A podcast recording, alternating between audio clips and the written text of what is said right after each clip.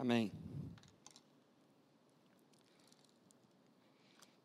Eu já já tenho vivido esses últimos dias aqui nessa nessa inundação do amor de Deus tão forte na minha vida nesses dias. E tem sido difícil para mim segurar é, aquilo que está dentro do meu coração, que tá, parece que tem explodindo. A, a palavra teológica para isso chama epifania. Eu vou falar um pouco sobre isso mais para frente. Mas eu quero agradecer a, ao carinho que eu tenho recebido da igreja, dos irmãos, da minha família, de todas as pessoas que eu encontrei aqui por esses dias. Eu tenho recebido uma porção é, dobrada do amor de Deus nesses últimos dias que, eu, que nós temos estado por aqui. Tem sido é, algo que tem sido é, difícil de controlar. E eu já peguei o microfone com mais uma vez essa, essa epifania de Deus, essa manifestação de Deus assim forte nessa manhã. Nós já fomos alimentados aqui bastante por tudo que nós vimos aqui. Mas como bons crentes comilões, nós ainda vamos alimentar mais um pouquinho. É, eu te amo, pastora Rebeca. Você é, você é a pastora mais linda que existe no mundo. E, e eu, e eu oro para que Deus te dê uma autoridade para que cada dia você seja mais humilde, que cada dia você ande caminhos mais difíceis que cada dia você enfrente situações mais complicadas, que cada dia você seja mais luz, andando nas piores trevas, que Deus possa cada dia fazer você descer mais um degrau e que Ele possa te levar a mais humildade e que a grande e única vitória que você possa alcançar na sua vida seja conhecê-lo melhor. É isso que eu, que eu desejo para você, meu amor. Depois tem mais. Irmãos, é, bom dia de novo, né? É, mais uma vez. Um, quero te dizer que você fez a ótima escolha de estar aqui nessa manhã. Foi a melhor escolha que você já fez no seu domingo, de acordar de manhã cedo e tomar e tomar a decisão de ir para a igreja. Tem uma, hoje tem várias linhas, várias linhas é, evangélicas falsas, falsos evangelhos, falsas doutrinas, tentando desviar o povo de Deus de tudo quanto é jeito. Uma delas fala que você tem condição de você pode ser crente sem precisar ter igreja. Isso é mentira. Não vou, não vou nem, isso é mentira. Não tem base bíblica nenhuma para isso. Tá? Não tem jeito de você querer ser crente e não fazer parte de uma comunidade de, pessoas que professam a mesma fé que você, que compartilham as suas dificuldades, que oram junto com você, que te ensinam, que, que, que te acrescentam o que você acrescenta na vida delas. A vida cristã é uma vida que precisa ser compartilhada, dividida, experienciada e vivida junto. Eu gosto muito de falar que o pau come é na segunda-feira mesmo. Isso aqui não. Isso aqui não isso aqui não é suficiente, não. O pau vai comer a partir de amanhã. Né? Porque aqui nós estamos, todo mundo reunido, louvando, cantando, adorando, mas o pau come amanhã. Amanhã é o jogo. Amanhã começa a decisão final. Mas aqui é o vestiário. Eu amo falar isso. Minha mulher sempre fala, Cezinha, fala, eu amo falar isso. Principalmente por um bom admirador de futebol. Hoje é o vestiário, é aqui que você vai ter as dicas, como você vai segurar a onda amanhã, como que você se comporta aqui, para quem que você fala não, para quem que você fala sim, qual porta que você entra, qual porta que você fecha, onde que você gasta seu dinheiro, como que você trata seus inimigos, as pessoas que estão falando mal de você, quem está te jogando pedra, a hora que você tem que abrir a boca, a hora que você tem que ficar quieto. É, é aqui que a gente que a gente aprende isso, que a gente compartilha, que você escuta a experiência de irmãos que te acrescenta, que te edifica, que você conta para outro. Então não tem jeito de você ser crente sem ser, não, se você não tiver igreja, você não está dentro da igreja, não dá. É igual, é, eu tenho tio que eu nem conheço, meu tio de quinto grau, meus filhos não têm nem ideia quem seja, eu falo, ah, eu tenho um cara da minha família, quem que é esse cara, pai? Ah, sei lá também, não sei não, é da nossa família lá. Nunca apareceu, nunca veio, não tenho nem ideia. Se eu ver na rua, não sei quem é. é. Faz parte da minha família? Então não cai nessa cilada, não. E, e, e mais uma coisa que é bacana, que é o seguinte: você nunca vai sair daqui pior do que você entrou. Né? Quem veio aqui hoje deprimido, triste, angustiado, não tô, você não vai sair com seus problemas resolvidos, não, mas melhor você vai sair, você pode ter certeza disso. Você nunca vai sair pior. Né?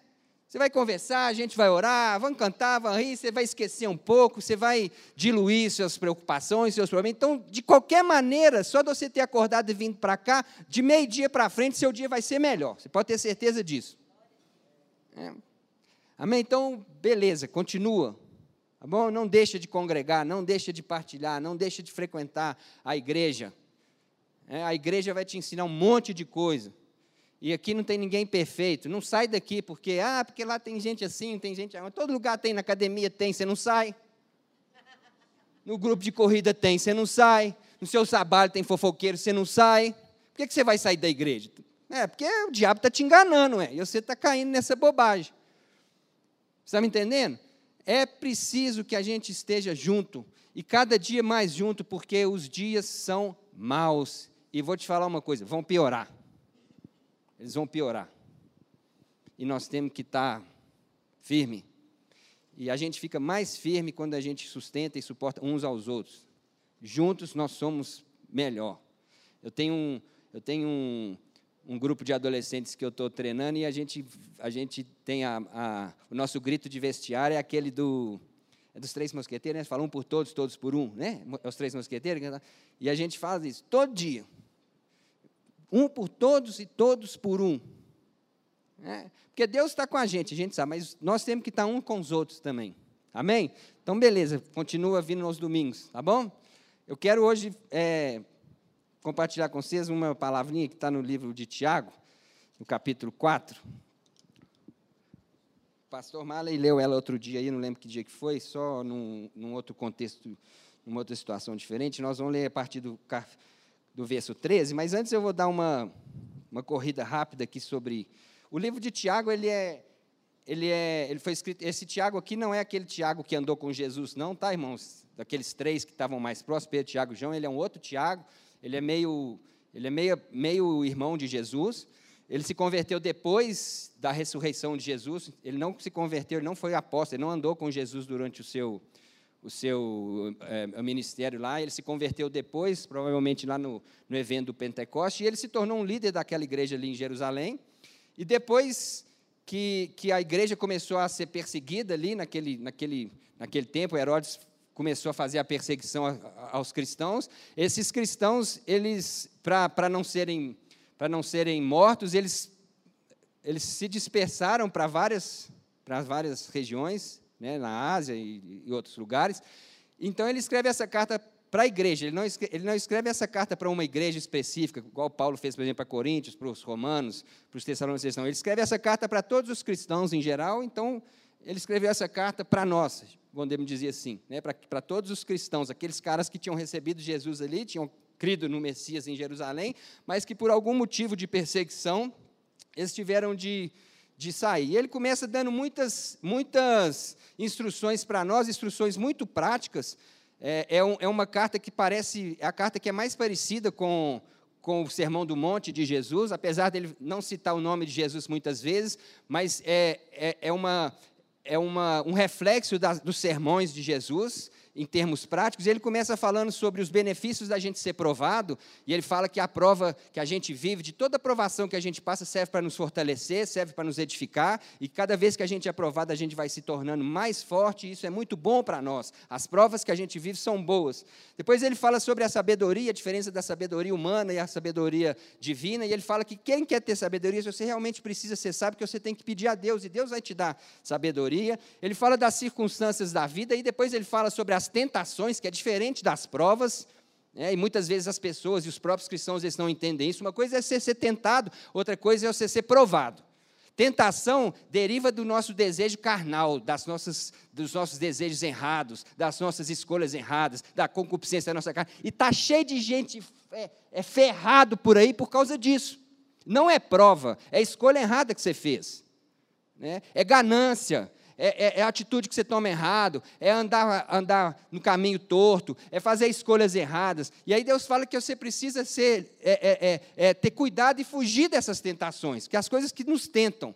Não é uma coisa que, que te pega, é você que pega a coisa. Estão entendendo a diferença? Agora, as provas não. As provas ele fala que é bacana, é bom, você vai ser fortalecido. Né? As circunstâncias que fogem do nosso controle, que você não tem controle sobre elas e acontece na nossa vida, você fala, cara, por que, que isso aconteceu comigo? Aí Deus fala, segura a onda que eu estou com você, você vai passar por isso. Todas todas. Você pode andar pelo vale da sombra da morte, que Deus vai estar com você. Você pode estar atravessando o deserto, Deus vai estar com você. O mar, o fogo, ele fala: Eu estou com você. Essa prova é minha, eu vou passar por ele, você vai sair na frente mais forte. É a diferença da tentação. Ele vai falando depois, ele fala sobre é, todo bem, todas as todo bem provém de Deus. Ele fala que a gente jamais deve fazer acepção de pessoas, você não pode tratar um rico melhor do que trata um, um pobre, né? você não pode honrar alguém simplesmente pela posição que ele tem, pela inteligência, pelo poder, pela intelectualidade ou qualquer outra coisa, que nós temos que tratar as pessoas da maneira é, semelhante. Depois ele fala sobre a fé que não produz obras, ela é uma fé morta, isso deu um problema porque. É, é, para colocar esse livro na Bíblia, porque contradizia aparentemente com os ensinamentos de Paulo. O próprio Lutero rejeitou o livro de Tiago, que fala: fé sem obras é morta. Ele fala, mas a salvação não é pela fé? É, mas então por que, que tem que ter obra? Bom, e aí entraram num consenso, inclusive pela diferença dos escritos e para quem estava sendo escrito, e não tem nenhuma controvérsia entre os dois. Você é salvo simplesmente pela fé mesmo. Né? Você não é salvo pelas suas obras. Você pode vender tudo, dar tudo para os pobres, que não adianta nada. Você não vai ser salvo, você vai ser salvo pela sua fé.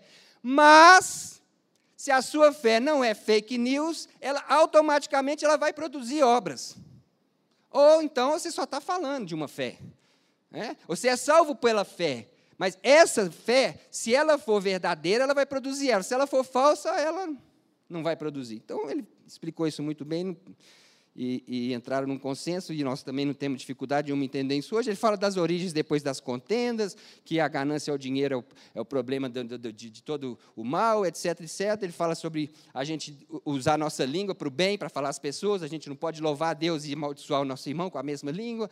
E aí ele explica que o maior a maior dificuldade que a gente tem para controlar é a nossa língua, e a gente doma todos os animais selvagens, mas a gente não dá conta de domar a nossa língua, e a gente precisa usar a nossa língua para abençoar as pessoas, e para não. É, é, é, a mesma língua não pode jorrar água podre e água limpa ao mesmo tempo. Enfim, ele chega no texto que eu quero ler, que é o versículo 13. Em diante. Nós vamos ler até o 17. Agora eu vou falar mais rápido, eu falei mais devagar, eu falei rápido porque eu queria adiantar para a gente chegar aqui. Atendei agora, vós que dizeis: Hoje ou amanhã iremos para a cidade tal. E 4:13. Hoje ou amanhã atendei agora, vós que dizeis: Hoje ou amanhã iremos para a cidade tal. E lá passaremos um ano e negociaremos e teremos lucros. Vós não sabeis o que sucederá amanhã. O que é a vossa vida? Sois apenas como neblina, que aparece por instante e logo se dissipa. Em vez disso, você devias dizer: se o Senhor quiser, não só viveremos, como também faremos isto ou aquilo. Agora, entretanto, vos jactais das vossas arrogantes pretensões Toda jactância semelhante a essa é maligna. Portanto, aquele que sabe que deve fazer o bem e não faz, isso está pecando. Hoje é o primeiro, hoje é o primeiro domingo do ano. Feliz ano novo, né? E a gente escutou isso durante muito tempo nos últimos dias, durante muitas vezes nos últimos dias, na última semana principalmente. Né? Esse ano vai ser assim. Esse ano eu vou fazer isso. Te desejo isso para o próximo ano. Olha, que o próximo ano seja assim para você. Vai ser o melhor ano assim da sua vida. Ó, oh, esse ano eu quero fazer isso, eu vou fazer aquilo, eu vou decidir isso, eu vou decidir aquilo. Né? É, e aí, quando a gente para para pensar e, e, meditar um pouco sobre o que, que nós estamos falando, qual a realidade que nós estamos entendendo, nós estamos vendo que isso é uma viagem, né? E uma grande viagem.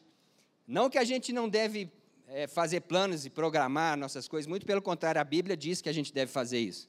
Mas aonde que está a nossa expectativa e a nossa confiança? E, e, e Tiago ele se levanta muito claro contra isso e fala: olha, isso talvez seja a causa de tanta coisa que tem acontecido com vocês. E por que eu estou escrevendo essa carta? Porque ele escreveu essa carta para essa igreja? Porque é o seguinte: os caras saíram de Jerusalém para pregar, eles saíram anunciando evangelho, mas a vida que eles viviam de segunda a sábado não condizia absolutamente nada com o que eles pregavam. Né? Eles ensinavam um cristianismo de palavras, mas no mercado, na rua, nos lugares que eles iam, não refletia em nada aquilo que eles falavam nos seus sermões. E Paulo falou, talvez ele está escrevendo isso para alguns cristãos mercadores, fala, cara, vocês estão falando o quê? Que vocês vão até tal lugar, ou seja, vocês controlam o, o, o local, vocês vão ficar lá tanto tempo, vocês têm controle sobre o tempo, vocês vão fazer dinheiro lá, vocês têm controle sobre o sucesso, sobre, sobre o êxito que vocês vão ter nos seus projetos, e vocês vão ficar lá um tempo para encher o bolso de dinheiro e depois voltar, ou seja, vocês controlam tudo, é isso? Tem algumas outras, tem algumas outras é, é, é, traduções bíblicas que eles chamam, vocês são é, é, é, lunáticos, né? porque a vida é igual um, um vapor, a vida é uma neblina. E, foi, engraçado que eu, eu, eu procurei várias traduções diferentes, e uma fala, nossa vida é uma neblina, outra fala, nossa vida é vapor, a outra fala, nossa vida é fumaça, outra, outras, outras traduções falam, nossa vida é uma brisa suave, a nossa brisa, que aparece e vai. Vou falar uma outra palavra que eu acho que cabe até mais. A nossa vida é igual um peido. Aparece, a gente não sabe de onde, e vai embora, a gente não sabe de onde. É isso que ele fala. A nossa vida é igual um peido. Aparece e some. Então você nunca pode confiar naquilo que você está falando e daquilo que você está esperando, porque você não sabe o dia de amanhã. É? A gente conhece o que está para trás. A nossa vida é assim, nós estamos aqui hoje. O que está para trás eu conheço, eu sei, eu já passei, eu já vivei. É, eu, ontem, ontem nós estávamos aqui reunidos na igreja, foi um dia muito legal. Posso te contar um monte de coisa que aconteceu lá com 100% de certeza de que é verdade. Agora, o que vai acontecer daqui a 10 minutos, eu não tenho a mínima ideia. Né? Está totalmente, mas totalmente fora do controle. Até aquelas coisas que eu mesmo entendo que eu tenho capacidade de fazer sem depender de ninguém, sem, sem, sem recurso, sem nada. Assim, posso falar, amanhã eu vou vou começar a ginástica. Eu não preciso de ninguém para isso. É só decisão minha. Mas eu não sei se eu vou. Porque ele fala: você não sabe o dia de amanhã nem se você vai estar vivo. Então, em vez disso, você devia dizer, se o Senhor quiser. Isso não é um chavão, não. Você fala, ah, se Deus quiser, né, virou, virou um chavão, é, é nem evangélico, nem um chavão popular. Ah, se Deus quiser, nós vamos. Não, isso tem que ser realidade na nossa vida, porque reflete justamente a nossa caminhada com Deus o tempo todo. O nosso andar com Deus o tempo todo. E entender que Deus, Ele é o Senhor de todas as coisas e não tem maneira da gente fazer nenhum plano que seja é, bem sucedido se Ele não estiver conosco. Não interessa o êxito que a gente alcança. Não interessa o resultado que a gente tem. Não interessa é, quantas milhas a gente vai caminhar. Interessa com quem que nós estamos andando. Porque eu não sei se aqueles que no ano novo estão esperando lá na frente encontrar um, um marido ou uma esposa, se ele vai estar lá ou se vai ser diferente. Eu não sei se vai ter uma porta aberta ou uma porta fechada. Eu não sei se no ano novo vai ter um nascimento de um filho ou falecimento do seu pai. Então não existe nada nesse ano novo que é palpável para nós, mas existe uma maneira de você experimentar o melhor ano da sua vida. E isso, o pastor Neif tem ensinado, isso está aberto para nós, irmãos. Isso está entregue para nós de graça. Porque o melhor ano da nossa vida, ele só vai acontecer se for o ano que a gente andar com Deus se a gente experimentar as epifanias de Deus, que é essa manifestação maravilhosa que a gente experimenta que quando Deus ele realmente se torna real na nossa vida. Ele está conosco o tempo inteiro, mas às vezes ele é tão real, mas é tão real que a gente não consegue segurar. Aí a gente pega um homem de 1,92m aqui, de bigode, e está aqui na frente chorando. É porque eu estou. Se pôr num ringue para lutar com alguém, eu duvido alguém fazer ele chorar. Mas fica igual um bebê chorão aqui em cima, porque a presença de Deus é que faz diferença na nossa vida. Não interessa para onde que você está andando, não interessa o que, que tem na frente, não interessa amanhã se você vai vender isso, aquilo, se vai fazer dinheiro, se você vai conquistar um tanto de grana lá e vai voltar depois, se os seus projetos vão ser bem-sucedidos, não interessa quem está com você nessa jornada. Com quem que você está atravessando isso? Porque muitas vezes os projetos mais, mais fúteis, inúteis da nossa vida são quando a gente conquista grandes coisas sem Deus. É uma desgraça na vida das pessoas. Você já deve ter visto isso várias vezes. As pessoas conquistam êxito, conquistam sucesso, conquistam tanto de coisas sem Deus e é frustrante, é decepcionante. E muitas pessoas que estão derrotadas, mas com Deus elas estão radiantes no Senhor. Tem, tem, tem uma pessoa que experimentou a, a epifania de Deus muitas vezes no Antigo Testamento, é o Moisés.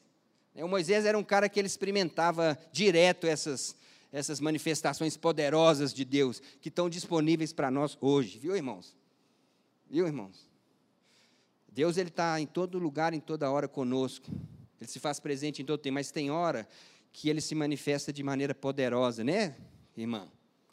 Está segurando a onda aí já agora? Ele se manifesta de maneira poderosa em nós, para lembrar que Ele é o Deus. Ontem eu estava aqui, tinha um, Fiquei muito feliz que veio um amigo meu que tinha 25 anos que eu não via, veio aqui na igreja ontem, e ele trouxe o filhinho dele de dois aninhos.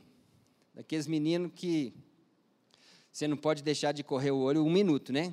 Você já, sabe o que acontece. E nós sentamos ali um pouquinho para conversar, e o menino dele saiu e ele, nós estávamos lá conversando, o menino dele estava puxando isso aqui, não lembro se era isso aqui que estava puxando, estava né? puxando isso aqui, seja aí. Aí ele puxou, caiu um bocado de de envelope no chão. Mas o pai dele estava lá sentado comigo olhando. Aí na hora que ele deixou o envelope cair, a primeira coisa que ele fez, já caçou o pai, né? Falou assim, fiz bobagem, né? Cadê o pai? Na hora que ele bateu o olho, o pai estava olhando. Aí ele já ficou assim. É, é como que nós somos às vezes. Será que Deus está me olhando? Será que Deus está comigo? Eu não estou vendo, não estou sentindo, não estou experimentando, não estou tremendo, não estou chorando, não estou sentindo, estou respirando, mas Ele está te vendo, mas Ele está com você. Aí tem hora que Ele vem e te pega. Às vezes te põe no colo, às vezes te dá um couro. Mas Ele sempre está conosco. E Moisés ele teve essa experiência muito forte naquele evento do, do povo fazendo o bezerro de ouro. Moisés era um cara que tinha intimidade com Deus. Moisés conversava com Deus de frente. Moisés era um cara que era toda hora visitado por Deus de uma maneira sobrenatural. Começou lá com, a, com, aquele, com aquele arbusto pegando fogo. Deus falou tira a sandália do seu pé, isso que você está pisando é lugar santo. Ele teve várias experiências poderosas com Deus. Mas uma vez, Moisés tinha um lugar lá que era a tenda né, do encontro, onde ele ia para falar com Deus, para ter um momento de buscar Deus, de ter intimidade com Deus, de escutar a voz de Deus. E um evento lá que aconteceu no deserto, quando, quando o, o Moisés subiu lá para pegar para pegar os mandamentos de Deus, e ele atrasou o povo, demorou e fez um bezerro, e quando Deus viu aquilo, Deus ficou furioso e falou: Eu cansei desse povo, Moisés. Eu cansei desse povo e eu não vou com vocês mais, mas eu vou te fazer o seguinte: eu vou mandar um anjo diante de ti, e ele vai abrir os caminhos para vocês, vocês vão caminhar, vocês vão romper, não vai ter ninguém que vai conseguir segurar vocês, e o anjo eu vou mandar ele diante de você, mas eu não vou com você mais não. E aí Moisés foi lá para a tenda e falou com Deus, Deus, não, eu não quero. Se o senhor não for, eu também não vou. Se o senhor não passar 2020 inteiro comigo, eu não quero sucesso, não. Eu não quero dinheiro, não. Quer viajar para a praia, não. Quero ficar 10 dias em Campo Frio, não. 15 dias em Campo Frio, não. Eu não quero ganhar oferta de ninguém, não. Se o Senhor não estiver comigo, tudo para mim não serve, não. Deus ofereceu tudo para Moisés, mas falou: Mas eu não vou. Vai um anjo. Mas, Senhor, eu nunca tratei com anjo. Ah, Senhor, mas eu nunca negociei com anjo. Não foi anjo que me chamou. Não foi anjo que estava comigo quando eu fui falar com o Faraó. Não foi anjo que, jogou, que, que livrou a gente das pragas, não foi anjo, nada disso, não tem nada de anjo, não quero nada, não quero anjo, não quero nada, não quero os caminhos abertos, não quero facilidade, não quero meus inimigos derrotados, eu quero que o Senhor vai comigo. Porque se o Senhor não for comigo, não me faça passar esse 2020. Não me faça passar desse lugar. Porque ano novo, bom, legal, joia que eu quero para mim é cheio do Senhor. O resto, se vier, vem, se não vier, a gente vai tocando pau mesmo. Mas não me deixa, Senhor, sozinho. Sem o Senhor eu não vou. É só o Senhor que eu quero. Com Abraão foi diferente. Lembra do Abraão? Lembra do Abraão? Moisés, é, Êxodo 33, Abraão, você vai lá em Gênesis 12. Me dá Isaac aí, Abraão. Oh, Senhor, é tudo que eu tenho. A promessa é através de Isaac. Minha vida é através de Isaac. O Messias vem através de Isaac. Tudo é. Deus falou: me dá tudo. Abraão, eu quero o seu tudo. Eu não vou deixar você com nada. Você vai ficar sem nada. Eu quero o seu tudo. Você só vai ter eu. É suficiente, Senhor. Onde que eu vou imolar o, o garotinho? Como é que faço? Em que monte que vai ser? Porque se eu tenho o Senhor, o tudo para mim é nada. Os dias são maus. Eu não sei o que vai ter lá na frente. Ah, vai ser um ano de sucesso na sua vida. Será? Não sei não. Vou falar a verdade para você. Tem um tempo que a gente. Ano passado foi bom para caramba, né? Mas nos últimos sete anos eu estou tentando lembrar um ano que eu tive de sucesso, viu, pastor? Não tive nenhum. Eu tive, tem, muito, tem muitos anos que eu não tenho um ano de sucesso. Um ano de conquistas grandes, pessoais, que eu.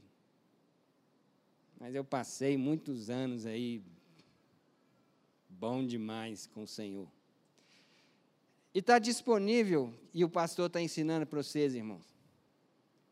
Deus está com a gente no deserto todo o tempo, mas tem hora que você precisa ir lá para a tenda do encontro mesmo, não é religião, não.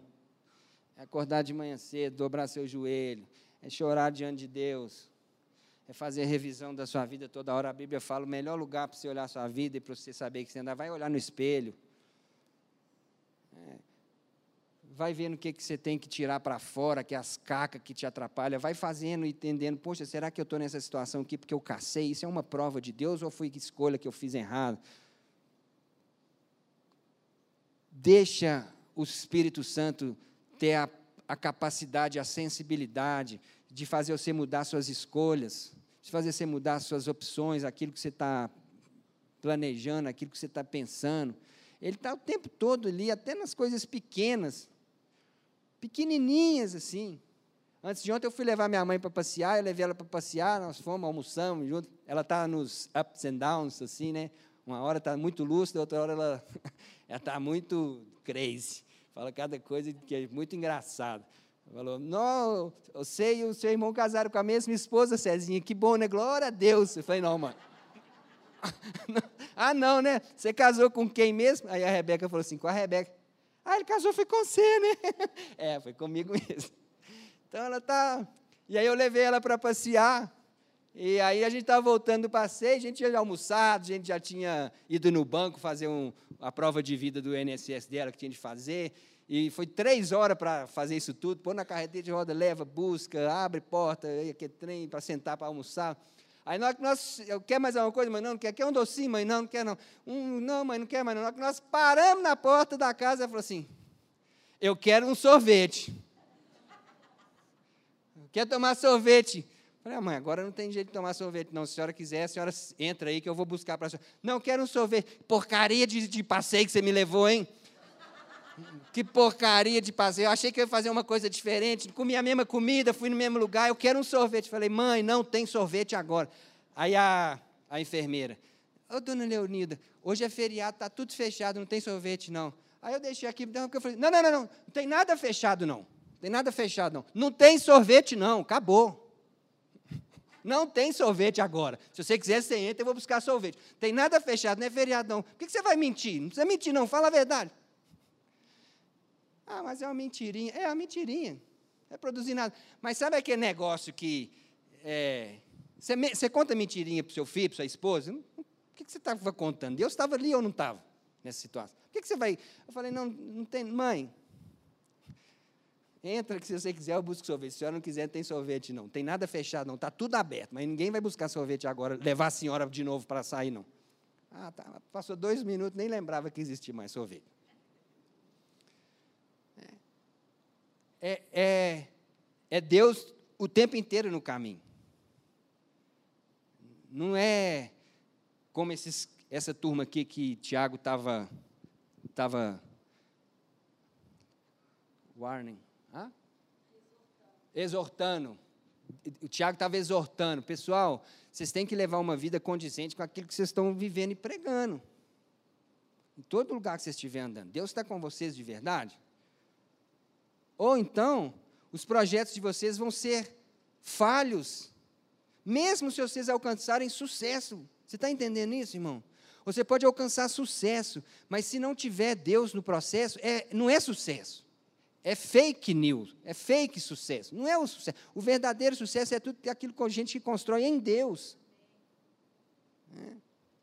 Eu, eu falei isso aqui ontem, junto com dos meninos aqui, estava aqui com o Davi e com, com os jovens, eu falei assim, às vezes, é, às vezes, as pessoas que eu conheci no campo missionário, eu tive a oportunidade de, no campo missionário de conhecer os crentes mais crentes que eu já vi na minha vida e os mais picareta que eu já vi na minha vida. Eu nunca achei gente tão crente fora do campo missionário igual vi no campo missionário, mas eu nunca achei tanto pilantra igual vi no campo missionário também. E a gente vê a diferença muito clara né, da, da, das pessoas que realmente entendem o processo que Deus tem e o chamado que elas têm e a, e a confiança que elas têm realmente no Senhor, de gente que vai para o campo missionário totalmente só na dependência de Deus e consegue ficar e consegue ver, e pessoas que saem com tudo e não passa muito tempo. Por diversos motivos. Mas o maior deles é porque vão confiando naquilo que elas entendem, daquilo que elas sabem, daquilo que elas possuem, das suas capacidades, das suas destrezas, da sua condição financeira, da sua intelectualidade, do seu poder de fala, de um monte de coisa é porque a gente precisa de caminhar com o Senhor e obter a sabedoria de Deus. É por isso que não tem nada a ver com inteligência, tem a ver com sabedoria. E a sabedoria vem de Deus. Então eu quero encerrar isso te falando que esse ano eu não sei o que, que vai acontecer. Eu não sei o que está diante de nós. Eu não sei se é festa ou se é velório. Eu não sei se é luto ou se é alegria. Eu não sei se é saúde ou se é doença. Eu não sei se é vitória ou se é derrota. Mas o melhor ano da sua vida vai ser o ano que você caminhar com o Senhor, do dia 1 até o dia 31. Quando você der espaço para Deus entrar e compartimentalizar todas as áreas da sua vida, você colocar o Senhor acima de tudo.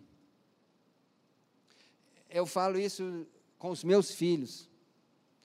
Eu oro essa oração para os meus filhos. Eu não estou nem aí o que, que os meus filhos vão ser profissionalmente. Eu não estou nem aí para onde que os meus filhos vão morar, viver, dedicar a vida deles e fazer. A única coisa que eu peço para o Senhor, Senhor, captura o coração dos meus filhos. Faz o desejo do coração deles e o projeto maior da vida deles ser servir ao Senhor. O resto é, é periférico e é bônus. Não faz diferença. Então, que Deus possa estar na sua vida todos os dias. Que você possa falar como Moisés falou: Senhor, eu não quero tudo, se o Senhor me der, o Senhor pode me dar, mas sem o Senhor, para mim não serve. E que você também possa ser como Abraão e falar: Senhor, eu te dou tudo, desde que o Senhor jamais se aparte de mim. Amém, irmãos? Continua orando por nós. Terça-feira nós estamos indo embora. Muito obrigado pela recepção, pelo carinho. Nós amamos essa igreja. Nós amamos os irmãos. Eu fico muito feliz de ver tantas caras novas, tantas caras que voltaram, tanta gente junta, reunida, quanto amor dispensado por mim, pela minha família, pelos meus filhos. A gente é muito grato a Deus por isso. Aos mais próximos, aos grandes amigos, a família, meu sogro, minha sogra, meus pastores, pastor Robert, pastor Marley, o departamento de missões. Não existe amor igual a esse. E é só isso que a gente quer, irmãos, mais nada.